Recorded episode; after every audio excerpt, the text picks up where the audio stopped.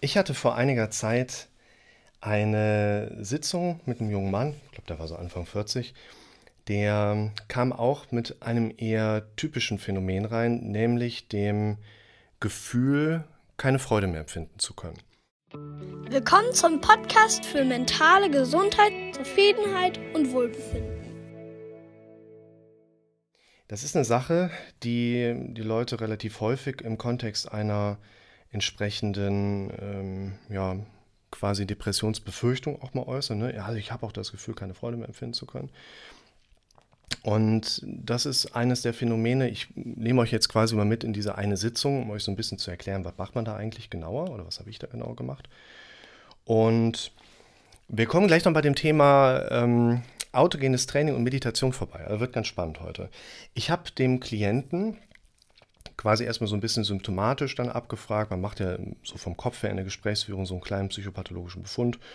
Und dann hat er auch so ein paar Sachen erzählt, wo ich meinte, so, ja, Gefühl, keine Freude empfinden, ist das denn schon länger da? So, nee, erst seit kürzerem.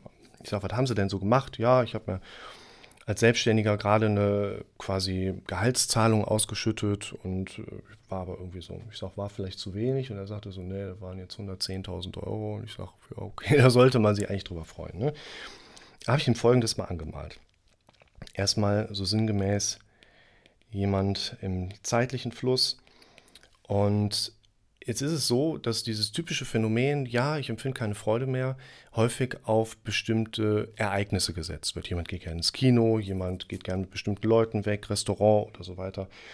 Und es ist eigentlich immer wieder dasselbe Phänomen, weil unser Gefühl ist in aller Regel ja ein Feedback-Mechanismus auf Dinge, die wir erlebt haben. Und zwar nicht unbedingt dass ein Gefühl darauf kommt, wo ist unser Körper gerade, sondern Gefühl ist ein Feedback darauf, was sehen wir vor dem inneren Auge, was spricht jemand mit sich hier drin und wie verhält sich jemand. Und wenn jetzt zum Beispiel jemand gerne ins Kino geht, geht wieder raus und merkt so, boah, da war, ich habe kein Gefühl darauf, Freude empfunden zu haben.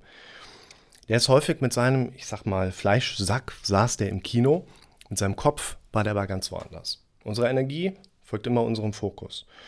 Und wenn jemand dann quasi in der Vergangenheit grübelt oder irgendwo bei blöden Sachen in der Zukunft ist oder irgendwo links, rechts, ja, kann auch kein gutes Gefühl auf seinen Kinobesuch oder auf was auch immer da anstand dann entsprechend dann kommen. Und ich habe dann ihm quasi gesagt, so, ich erzähle ihm mal ein Beispiel von mir selbst. Das hilft uns vielleicht weiter.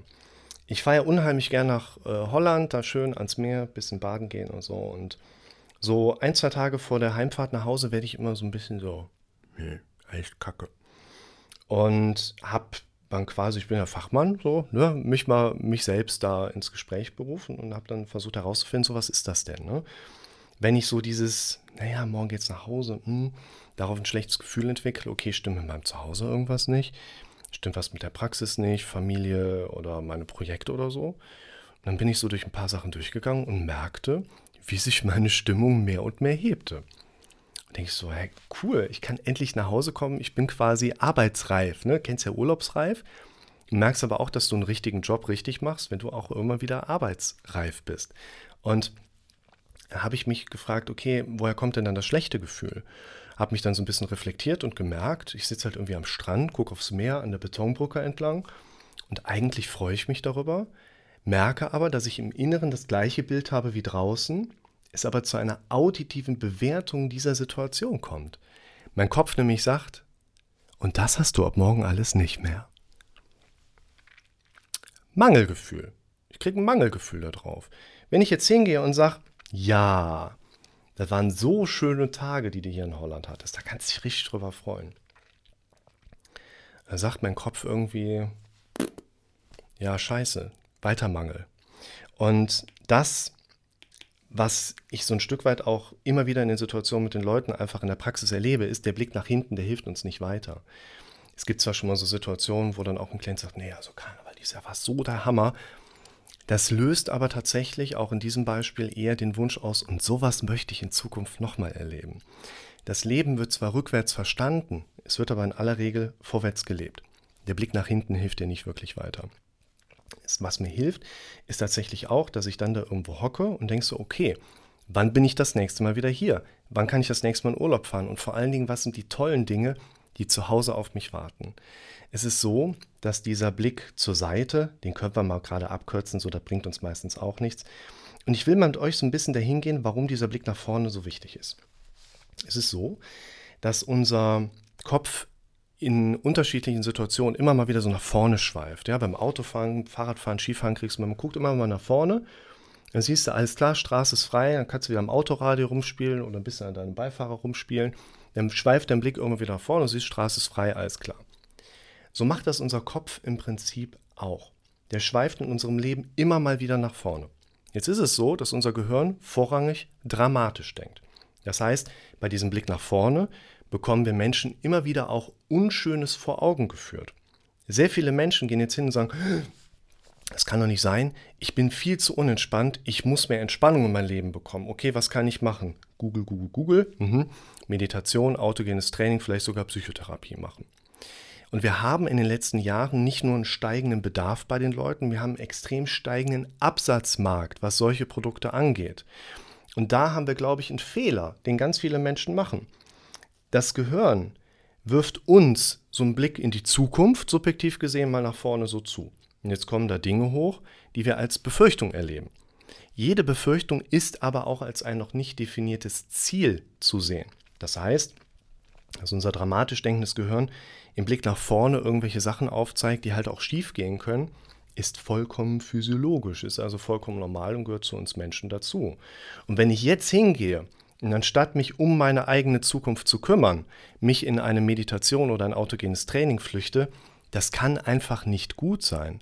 Wir sollten, anstatt zu meditieren und scheinbar ruhiger zu werden, lieber versuchen, die Dinge, die unser Kopf uns so vorführt, konkret aufzugreifen, als Problem zu erkennen. Ungelöste Probleme ziehen wir in unser Leben hinter uns her, die erzeugen Reibungshitze und Widerstand und machen uns depressiv. Und wir sollten uns um die Dinge in unserer Zukunft kümmern.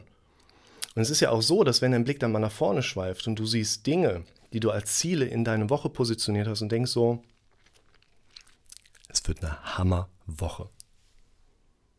Dann bist du doch, jetzt kommen wir zu der Ausgangsfrage zurück, vollkommen entspannt in dir selbst ruhend und kannst quasi daraus im Hier und Jetzt vollkommen zufrieden mit dir selbst sein.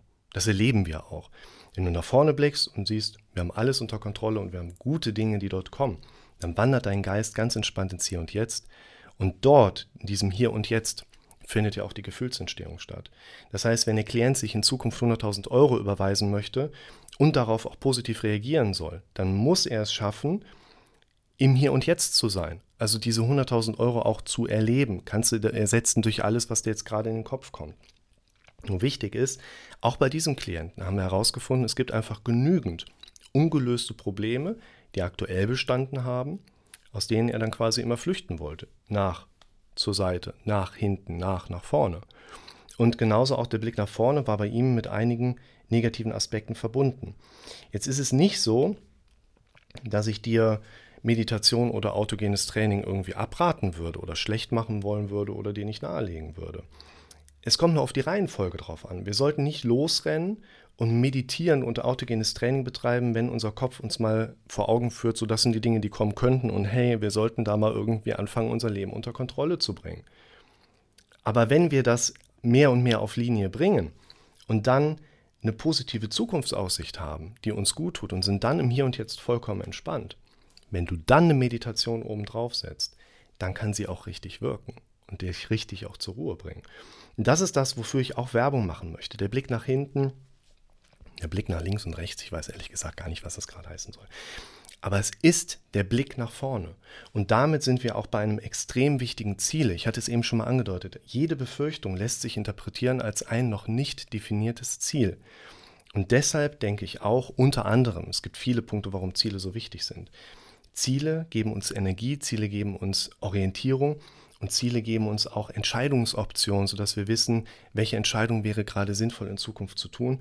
Und es ist vor allem der Blick nach vorne, der uns im Leben entsprechend auch eine gute Richtung gibt.